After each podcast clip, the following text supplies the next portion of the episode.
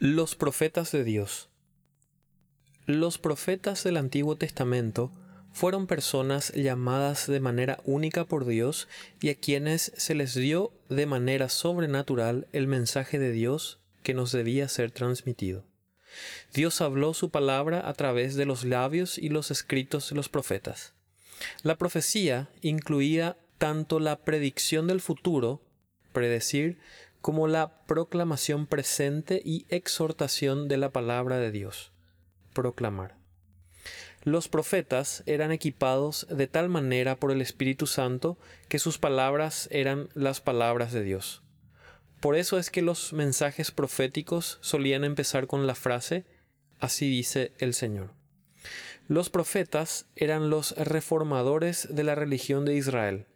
Llamaban al pueblo a volver a la adoración pura y a la obediencia a Dios.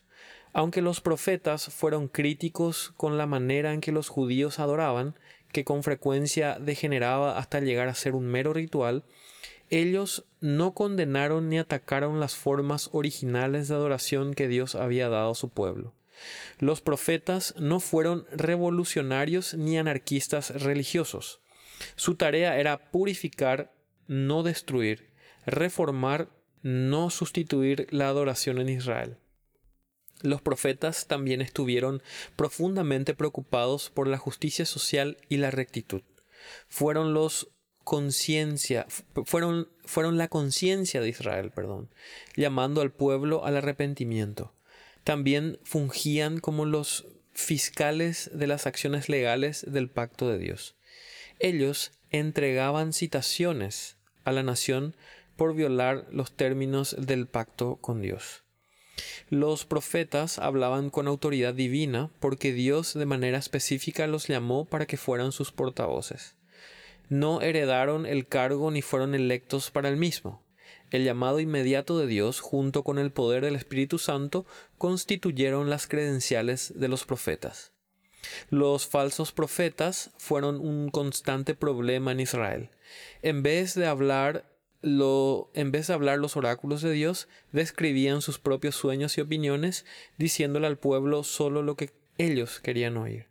Los verdaderos profetas a menudo eran severamente perseguidos y rechazados por sus contemporáneos por negarse a hacer concesiones a la proclamación de todo el consejo de Dios.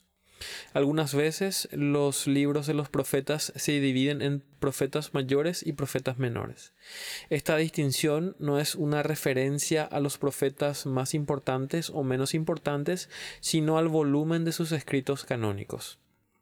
Isaías, Jeremías, Ezequiel y Daniel se conocen como los profetas mayores porque escribieron en extenso, mientras que Amós, Oseas, Miqueas, Jonás, entre otros, se conocen como los profetas menores porque sus escritos son mucho más cortos los apóstoles del Nuevo Testamento tenían muchas de las características de los profetas del Antiguo Testamento. Los apóstoles, junto con los profetas, son considerados el fundamento de la Iglesia.